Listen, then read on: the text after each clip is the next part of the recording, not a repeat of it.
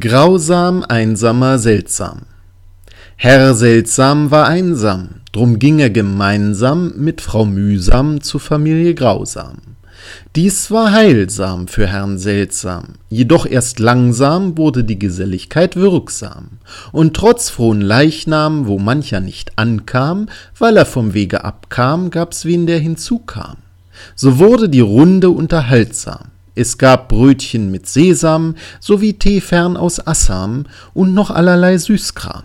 Dann machte es Bimbam, worauf noch wer hereinkam. Es war Fräulein Ehrsam mit Vornamen Mirjam, wo auch immer die herkam.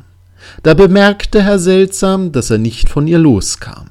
Erst war er sittsam, kurz danach strebsam und rutschte behutsam näher, damit er an sie herankam. Doch war es leider Herr Grausam mit Vornamen Bertram, der ihm zuvorkam. Dies war für Herrn Seltsam nicht duldsam, deshalb gab's einen Leichnam, den Herrn Grausam mit Vornamen Bertram. Der Täter zuerst einmal entkam, etwas später man ihn festnahm, darauf kam er in Gewahrsam.